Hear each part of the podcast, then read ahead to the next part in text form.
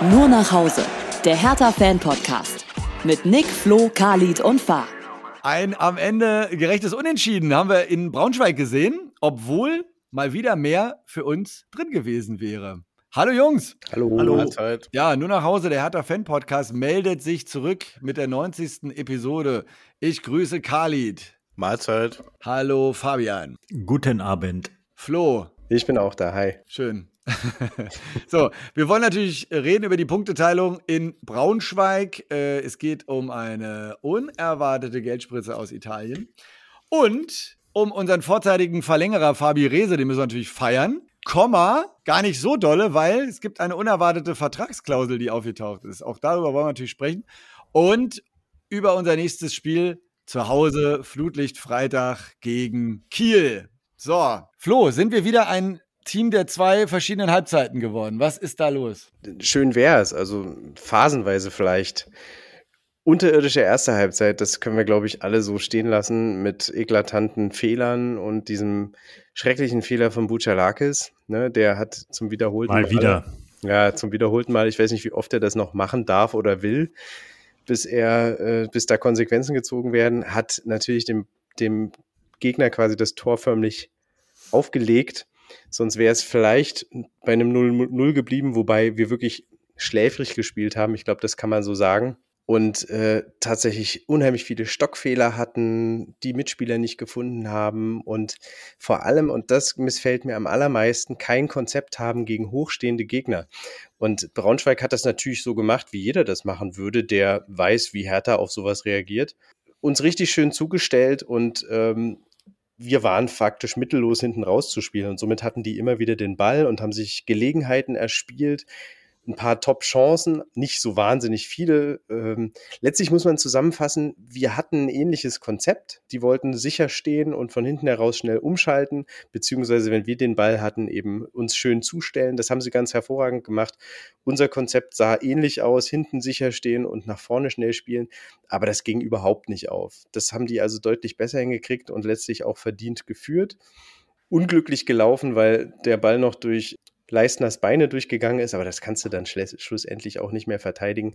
Man muss einfach sagen, äh, wir haben da große Probleme im Mittelfeld. Ne? Das Duo Barkok-Buchalakis, von dem man so ein bisschen gehofft hat, dass sich das besser einspielt, ist eben doch zu fehlerbehaftet. Dann äh, offensiv Palko Dardai ist äh, sehr zweikampfschwach und auch ein bisschen zu langsam. Da kann, das, kann sein gutes Passspiel das leider auch nicht kompensieren. Da kann ich gleich nochmal beim Tor drauf eingehen, was wir dann auch noch geschossen haben. Aber du hast schon recht, Nick. Es war dann tatsächlich äh, eine ganz andere Härte, die aus der zweiten Halb, äh, aus der Pause kam und in die zweite Halbzeit reingestartet ist, ordentlich Gas gegeben hat, was wir schon oft gesehen haben und dann schlussendlich auch verdient den Ausgleich geschossen hat durch äh, eine tolle Zusammenarbeit zwischen Palko Dardai, der einen super Pass auf links auf Rese gespielt hat, der sich dann so ein bisschen in den Strafraum tankt und dann übersichtlich eben entsprechend auch Masa sieht und der natürlich mit äh, einem Rekordschuss, ne, mit einem Rekordtor, ist, glaube ich, irgendwie der einzige Spieler, der unter 18 Jahren mm. in, in der ersten und in der zweiten Liga ein Tor geschossen hat. Vielleicht haben so viele nicht Gelegenheit gehabt, in der ersten und in der zweiten Liga zu spielen, aber jetzt hat er den Rekord für sich. Herzlichen Glückwunsch ja. dazu. Und das war faktisch auch ein tolles Tor. Aber schlussendlich muss man sagen, danach kam bei der Hertha zu wenig. Braunschweig hat, äh, also diese, diese, dieser Schwung ist wieder abgeflaut. Braunschweig hat das gut gemacht, hat weiterhin gut verteidigt, wenig zugelassen. Wir waren sehr ausrechenbar weiterhin, dadurch, dass wir eben sehr, sehr viel auf rechts, auf links den Rese gesucht haben und äh, außer Acht gelassen haben, dass man durch schnelles Passspiel vielleicht auch mal die anderen Räume suchen kann. Und dementsprechend haben wir dann eben verdient nicht gewonnen. Diese rote Karte muss man natürlich noch erwähnen. Das war ein übles Foul. Ich unterstelle dem Braunschweiger keine Absicht. Aber auch das zeigt letztlich, dass wir selbst in Überzahl gegen einen tiefstehenden Gegner und gegen einen gut äh, verteidigenden Gegner dann eben wirklich nichts gebacken bekommen ja, vor allem auswärts nicht. Und ähm, da muss man sich dann schon fragen, ob äh, da nicht irgendwie im Training dann auch mal andere Spielzüge eingestudiert werden müssen, dass man dann einfach auch mal durch die Mitte vielleicht besser kommt oder ja, ich bin nicht der Trainer. Aber ich äh, hoffe, dass der Dardai da mal irgendwie was wachrütteln kann. Lass uns gern noch mal auf unser Gegentor eingehen. Ja, da sind wir ja alle irgendwie einer Meinung. Das äh, war wieder so ein schöner Klops gewesen. Ich würde direkt die Frage noch ein bisschen fieser formulieren. Fahr, muss Ernst den schon so kurz passen oder haut er den nicht einfach mal raus? Was, warum müssen wir da uns da selber im Weg stehen da hinten? Naja, ich finde, also Flo hat es ja schon richtig gesagt. Der, der Knüllerfehler war von Buchalakis. Also wie der wieder auf die Idee kommt, so einen komischen Pass zu spielen, dem Gegner in die Füße ähm, klar kannst du jetzt sagen, wenn, äh, wenn Ernst den wegknüppelt, dann äh, kann das nicht passieren, aber das darf so nicht passieren. Und im Prinzip ist es ja auch gar nicht so falsch vom Torhüter, ähm, den Ball nicht einfach wild irgendwo hinzuknüppeln, wo er sowieso zu 95 Prozent nicht ankommt, sondern vielleicht versuchen, den entweder kurz oder äh, so halblang ins Mittelfeld und von da geht's dann weiter.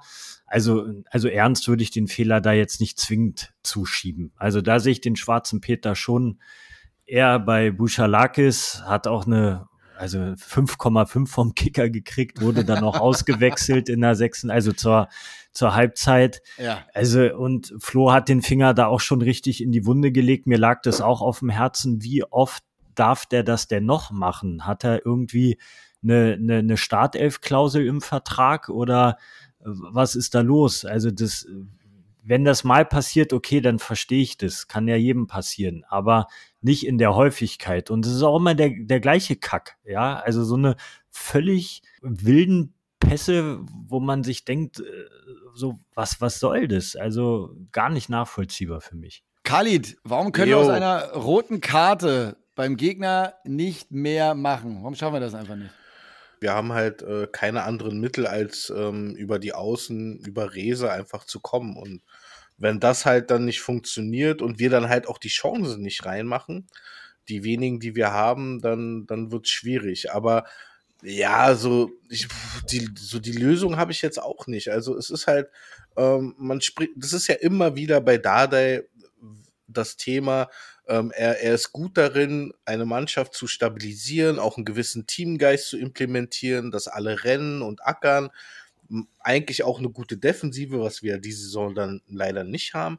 Aber wenn es dann halt wirklich darum geht, sich weiterzuentwickeln, auch mal Spielzüge einzustudieren, mehrere Systeme und so weiter, pipapo, da, ja, da ist er schon immer an seine Grenzen gekommen als Trainer und weiß ich nicht, vielleicht ähm, ist das schon der Punkt. Ich weiß es nicht, keine Ahnung. Also es ist mir, also gerade die letzten 20 Minuten waren mir auch irgendwie ein Rätsel, weil man hatte nach der Halbzeit ja wirklich nach dem 1 zu 1, äh, ja, da hatte man das Momentum auf, auf seiner Seite und man dachte, okay, jetzt geht hier noch was und dann war es aber auch schon wieder 10 Minuten später vorbei, ne? Und im Gegenteil, da hatte Braunschweig eigentlich nochmal eine riesen Möglichkeit gehabt, da nochmal in Führung zu gehen. Von daher, aber ich weiß es nicht. Ich weiß halt nur, Butchalakis nervt. Also ich glaube, das war jetzt der dritte der dritte Riesenklops ähm, und das hat überhaupt nichts zu 100% nichts mit Ernst zu tun. Also der Kommentator bei Sky, der meinte ja auch, ja, das war ein vorzügliches Pressing. Nee, man, der Butchalakis, der hätte sogar noch Zeit gehabt, den Ball ganz kurz anzunehmen für eine Sekunde, um dann den Pass sauber zu spielen. Das ist entweder ein Kopf- oder ein Qualitätsproblem. Ich weiß es ja nicht. Ich kann ja nicht in seinen Kopf gucken und ich sehe ihn ja auch nicht beim Training. Aber das ist nicht Zweitliganiveau. Also bitte, man muss ja auch mal versuchen, irgendwie den Ball spielerisch äh, hinten rauszuspielen. Und da muss doch ein Sechser, der, der griechischer Nationalspieler ist, in der Lage sein, einen Pass über, über fünf bis zehn Meter gerade auszuspielen, abtropfen. Ich meine, er lässt den Ball abtropfen. Also noch nicht mal, noch nicht mal ein Günter Seeler, äh, hier, sag schon, Günter Netzer Gedenkpass. Also, nee, ganz, ganz schlimm. ich fand's gut, dass, dass, äh, dass Dardai diesmal wirklich direkt in der Halbzeit reagiert hat. Das macht er ja auch nicht oft, dass er, dass er äh, in der Halbzeit schon dreimal wechselt. Und ich glaube, das war es auch erstmal für Butchalakis. Also, das war schon so ein, so ein Indiz. Ach, seid ihr Meinst du wirklich? Seid ihr da mal nicht so ja. sicher. Da kennt jetzt Nadel aber eigentlich besser, oder? Das war, also, aber, ja, das war am Ende mal ein schlechtes Spiel, würde er sagen, ja, weißt du? Also ich, man sieht ja, man sieht ja bei Butalakis in der Szene auch, ne, wie erschrocken er ist, dass da plötzlich äh, ein Braunschweiger dazwischen springt, ja. Der sieht den faktisch nicht, aber er rechnet auch nicht damit. Und wenn du mit dem Gesicht zum eigenen Tor stehst und wirst angespielt und er will den Ball ja haben, er bietet sich für diese Bälle immer wieder an, dann, dann musst du damit rechnen, dass dass da einer von hinten angerannt kommt. Also wie kann man nur so schläfrig sein? Ja, aber so wirkte das ganze Spiel der Hertha in der ersten Halbzeit. Ja, und das ist halt vollkommen unverständlich, wie man halt erstmal irgendwie eine Halbzeit braucht, um überhaupt äh, wach zu werden oder in die Gänge zu werden. Und es ist immer wieder dasselbe. Der Einzige, der, der wirklich irgendwie was ausstrahlt, auch in der ersten Halbzeit, ist halt der Fabian Rehse und dann der Rest, der, der musste halt, der brauchte halt erstmal wieder 40 Minuten, 45, um wach zu werden. Und das geht halt einfach nicht. Fabian Rehse hast du angesprochen. Ähm, wir können uns Ja. auf jeden Fall einig sein, dass er nach wie vor einer der wichtigsten Spieler ist, die wir haben und äh, auch bleiben wird. Und das ist äh, echt die Top-Nachricht natürlich aus den letzten Tagen gewesen, die uns ja auch so schon ein bisschen überrascht hat. Vor allem ob der Länge, ja, bis 28 vorzeitig verlängert für das Ziel, Bundesliga alles zu tun und äh, Hertha quasi und Berlin zu zeigen, ähm, das ist sein Platz, wo er am liebsten ist. Also das nimmt man ihm auf jeden Fall ab, so geht's mir. Ne? Ich weiß nicht, wie es euch geht. Da können wir uns auf jeden Fall erstmal drüber freuen, klar. Allerdings, und das, ne, so ein neuer Vertrag bietet ja auch mal Möglichkeiten, wieder ein paar neue kleine Extrawürste reinbacken zu lassen.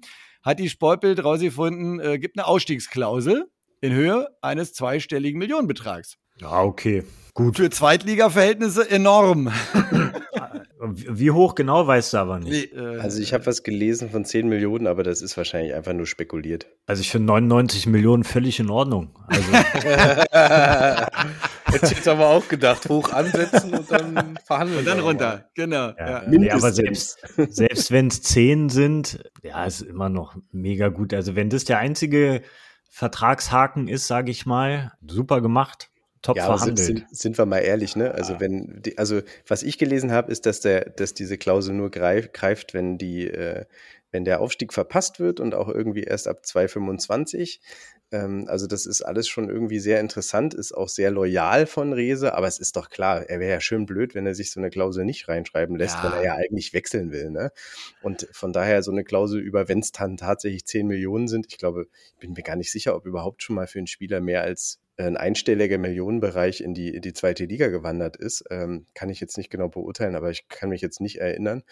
Das, das wäre dumm von ihm und da steht, das steht Hertha gut zu Gesicht, wenn wir dann so einen Spieler äh, abgeben für so einen Preis. Ja, also dann wird, wird ihn, da wird er immer herzlich willkommen sein im Olympiastadion, egal mit welchem Verein er dann hier aufkreuzt. ja, das stimmt allerdings. Ja, und es bleibt ja auch dabei, dass wenn Hertha nicht äh, aufsteigt, dann wird er, dann wäre es ja eine Sensation, wenn er trotzdem noch äh, nächstes Jahr in der zweiten Liga bei uns spielen würde.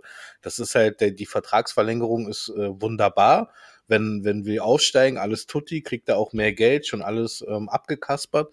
Aber wenn wir nicht aufsteigen, dann wird ein Angebot kommen und dann wird er wechseln.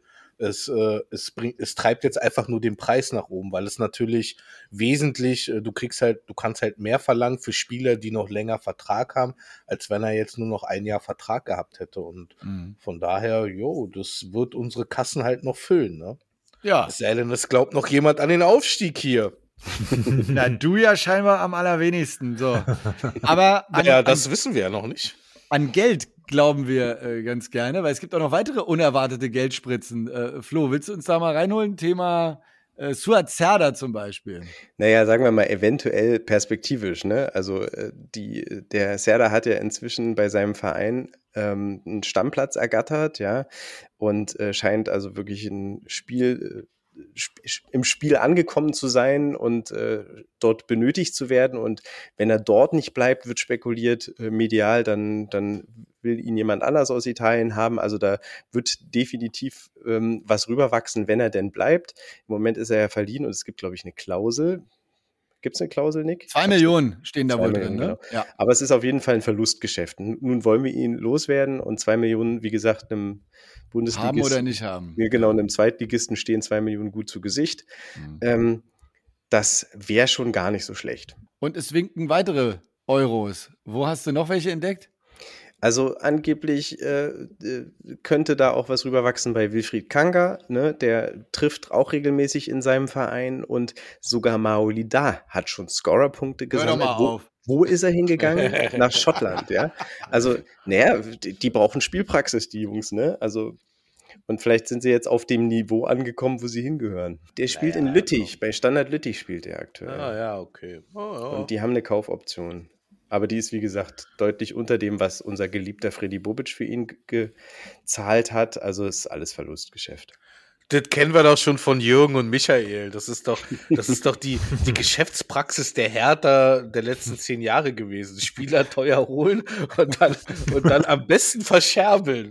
Verschenken. Verschenken. Ja, aber ja. erst nachdem wir jahrelang richtig Geld bezahlt haben für die. Ja, und uns geärgert haben. Das gehört natürlich ist. dazu. Ja. Ah. Der Haarausfall und so, ne? Also, da könnte vielleicht ein bisschen die Kasse klingeln. Äh, würde uns auf jeden Fall freuen. Und äh, wenn es im Tor klingelt am Freitag, Überleitung, Achtung, würde es uns auch natürlich sehr freuen. Flutlichtfreitag, 18.30 Olympiastadion. Hier sind schon einige Gedanken äh, im Chat bei uns, ob da jemand vielleicht sogar ins Stadion geht. Mal sehen. Also, Kann passieren. Äh, Fabian, du warst ein bisschen zurückhaltend. Ja, aber auch nicht abgeneigt sollte man dazu sagen. wie, wie, bei so einem halben Bier, was noch ja. so steht. Ja, gut. Also kannst du dir noch ein bisschen überlegen. Ähm, ja, 18.30 ähm, geht es gegen Kiel. Das Hinspiel spektakulär, ne? Wird war 3 zu 2 am Ende.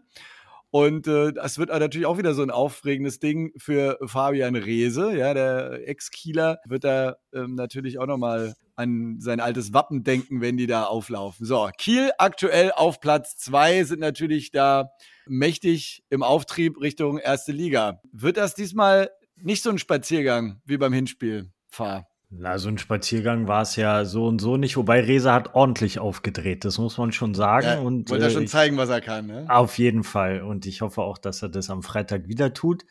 Äh, an der Motivation wird es nicht mangeln. Aber wie du schon sagst, Kiel ist ein starker Gegner, spielen eine Top-Saison, im Moment auf Platz zwei, haben auf jeden Fall Aufstiegsambitionen, so wie in den letzten Jahren ja eigentlich auch immer schon.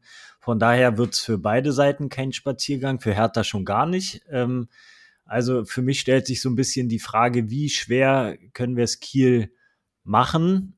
Ähm, für mich dann auch entscheidend, wie die Aufstellung aussieht. Ja, haben wir wieder unser top-defensives Mittelfeld, ja oder nein? Oder äh, erkennt unser Trainer, dass da durchaus mal Handlungsbedarf besteht? Ich plädiere ja auch immer noch für so einen kleinen Systemwechsel. Ähm, wir werden es erleben. Ja, also ich bin da jetzt gar nicht äh, so euphorisch, ähm, obwohl ich tendenziell immer dazu neige, dann gerade Hertha zu Hause da doch auf einen Heimsieg irgendwie zu tippen. Fällt mir jetzt irgendwie schwer. Ich kann gar nicht mal so genau sagen, warum. Vielleicht, weil das Braunschweig-Spiel auch einfach so, ah, ja, so dröge war, ne, so, mhm. uh, so richtig zäh und da fällt es einem so ein bisschen schwer, frischen Wind mitzunehmen für die Folgewoche ich will nicht allzu negativ sein. Ich, ich tippe auf ein 1 zu 1 wieder mal. Die Quoten sehen uns tatsächlich aktuell so ein bisschen äh, weiter vorne, aber nur weil wir äh, zweimal gewonnen und nur einmal unentschieden gespielt haben und äh, Kiel ja auf den Sack vom Spitzenreiter gekriegt hat zuletzt. Ne? Wo siehst du uns in dieser Quotenrunde? Ja, ich bin so ein bisschen optimistischer als Fahr. Ich glaube schon an einen Sieg, weil ähm, die Hertha eben doch eine Heimstärke hat und ich schiebe jetzt auch das schlechte Spiel mal ein bisschen auf die Auswärtsschwäche, weniger auf den schlechten Rasen, der natürlich auch unterirdisch war, aber Boah, Braunschweig war kam. Ja, aber Braunschweig kam damit zurecht, ne? Also wir nicht. Und das ist halt so ein bisschen der Unterschied.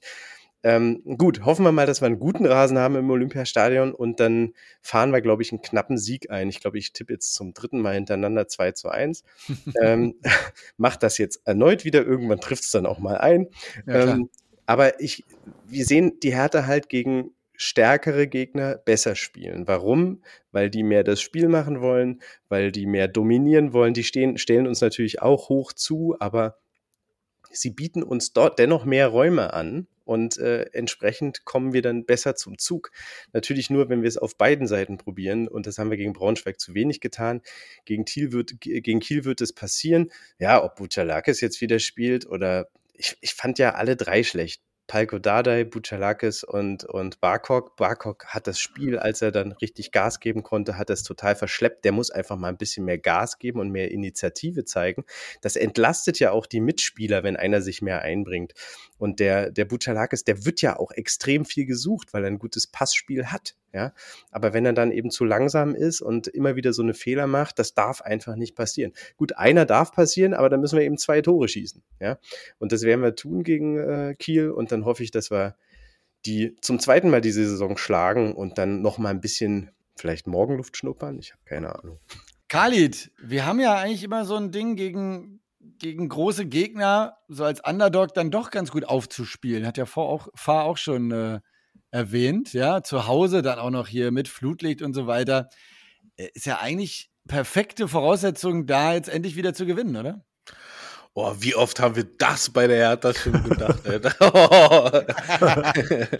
oh Mann.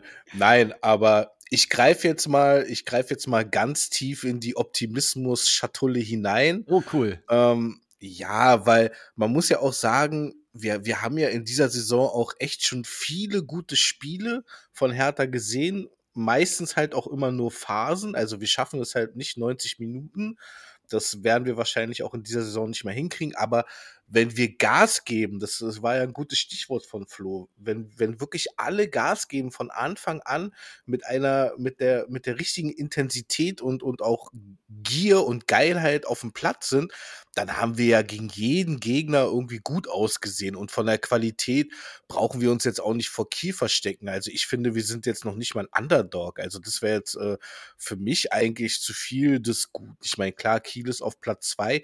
Die sind halt einfach konstanter als wir, aber die sind in der Spitze qualitativ nicht besser als wir. Die kriegen das halt nur häufiger in größeren Phasen anscheinend auf den Platz. Und ja, das müsst, ja, da, da ist halt dann immer meine Hoffnung, dass wir dann halt auch wirklich mal 60, 70, 80 Minuten lang äh, das auf den Platz kriegen, was ja in dieser Mannschaft drinne steckt. Und wenn wir das auf den Platz kriegen, dann gewinnen wir das Ding auch 3-1. Äh, das ist auch mein Tipp. Aber Butchalakis glaube ich nicht, dass das spielen wird. Meine Vermutung ist Clemens, weil ich finde, ähm, das hat auch in der zweiten Halbzeit deutlich besser geklappt. Also ein Clemens äh, passt da auch besser rein.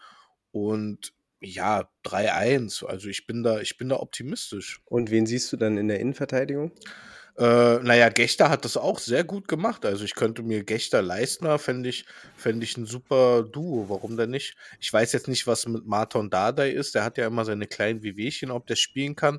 Aber auch der, äh, die, äh, ich würde auch eher Marton Dardai und Leistner in die Innenverteidigung packen, damit Clemens auf der 6 spielen kann, statt äh, Butchalakis. Und wir haben ja auch noch einen Jutschak, einen Jeremy, haben wir auch noch gar nicht erwähnt. Der kann ja auch eigentlich im Mittelfeld spielen. Also die Alternativen sind auch da und die sind auch gar nicht so schlecht. Wir müssen das eigentlich nur mal das Potenzial wirklich mal 90 Minuten mit einer richtigen Geilheit auf den Platz bekommen.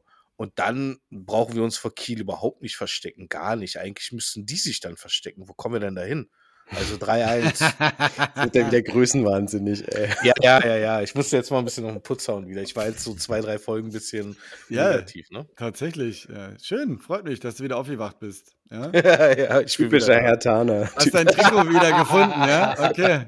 Schön. Ja. Am Freitag ruht die Freundschaft, hat äh, Fabi Rehse gesagt. Und äh, der als Ex-Kieler, ja, das wird für ihn natürlich wieder was Besonderes. Ich sag mal, dieses Hinspiel, also das war ja so ein klassisches Fußballmärchen, ja, wie aus so einem Ami-Film geschnitzt, ja, mit äh, 2 zu 0 Vorsprung und dann 3-2 gewonnen mit elf Meter in der Nachspielzeit, ja, also was war das für ein Spiel?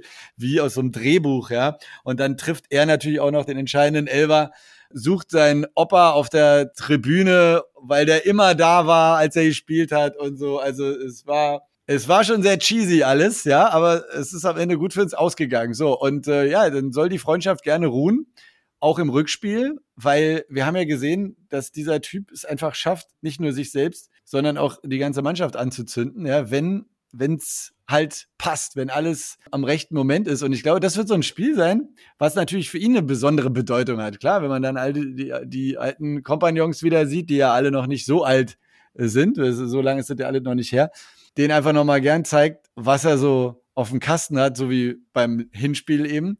Ja, also ich glaube, das wird ein entscheidender Faktor, weil wenn der richtig durchdreht, weil er einfach so Bock hat, werden da alle an dem Strang mitziehen. Und ähm, klar, ruht dann auf jeden Fall die Freundschaft und äh, dann werden wir da ähm, mit äh, richtig Ach und Krach, werden wir da richtig Gas geben und äh, am Ende sogar, Achtung, zu Null spielen mit zwei Toren und an beiden ist Fabian Rehse beteiligt. Ihr, ihr lacht, noch lacht ihr. Ja. Ja, wir lachen immer wieder über ein zu Null. Ja, da warte ich, da warte ich schon lange drauf. Ja, es wird wieder Zeit jetzt. Und ich sage euch, bei dem Spiel wird es passieren. Ja. Weil es, es wird gar nichts anbrennen hinten, weil vorne alles abgefackelt wird. Weißt du, das ist das, äh, der entscheidende Ah. Faktor. Ja? Das ist Der auch eine Ball- Theorie. Der Ball kommt ja nicht nach hinten. So, Mhm. Ja, das ist auch die beste Abwehrarbeit, die du machen kannst. oder? Ja, lass den Ball nicht nach hinten, dann passiert auch nichts. Das ist also so eine konsequente Logik, da kannst du nichts widersetzen. Kann man nichts- kann man nichts falsch machen. Nix, nix. Reicht, reicht den Jungs nur das zu sagen. Und dann geht das auch. Der Ball darf nicht über die Mittellinie. Großartig. Und nur eine Ballberührung. So, One-Touch-Football. in diesem Sinne, ja, nur fahr mit dem Unentschieden unterwegs. Ansonsten stehen die Zeichen auf Sieg am Freitagabend. Wir freuen uns sehr drauf und auf euch natürlich äh, wieder in der nächsten Woche.